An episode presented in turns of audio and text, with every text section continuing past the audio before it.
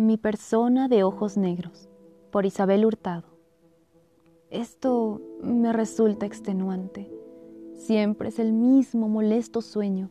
Ya casi han pasado un año desde que sucedió. ¿Por qué no lo supero?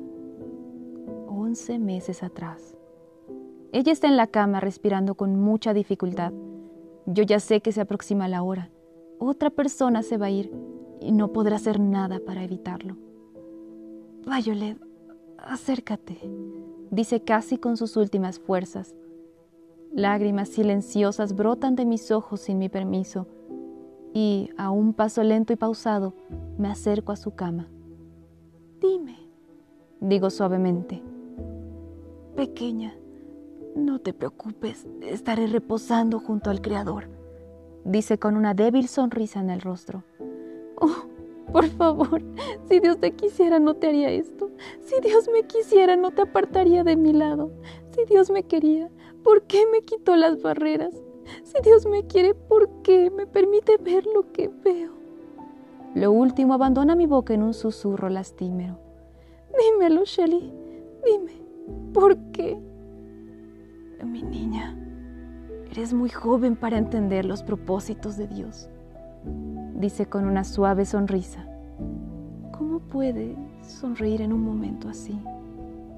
Tienes razón, no lo entiendo, digo sollozando.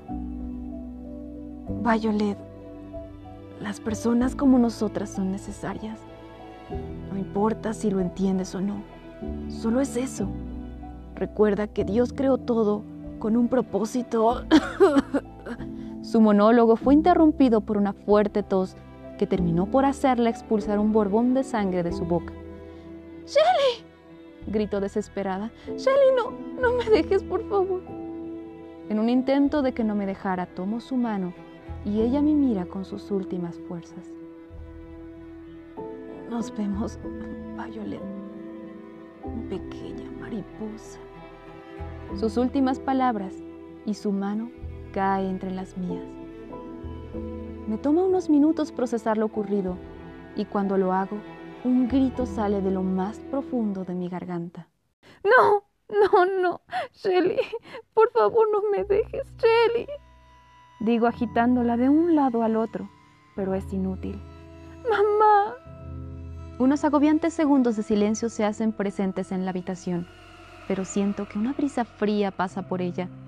En ese momento, un escalofrío llega a mi cuerpo Siento el ambiente a mi alrededor que se vuelve aún más sombrío y veo como pequeños insectos se acercan desde la esquina del cuarto. ¡No! ¡Aléjense! ¡No se nos acerquen! Grito.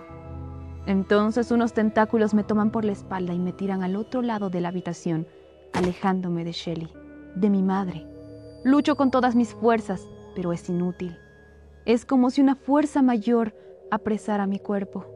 Entonces pasa los insectos empiezan a entrar a su boca hasta que el último de ellos invade su cuerpo.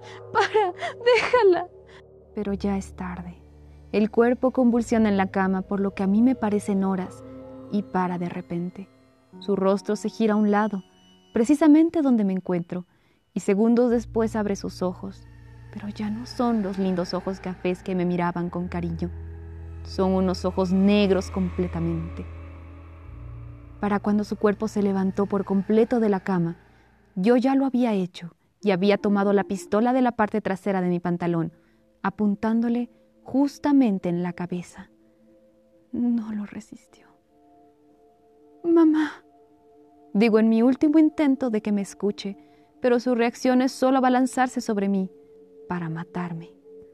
Entonces, sin dudarlo dos veces, afirmo el arma antes de que la bala salga del cañón Susurro un suave, te amo, y disparo. Cumpliré nuestra promesa, mamá.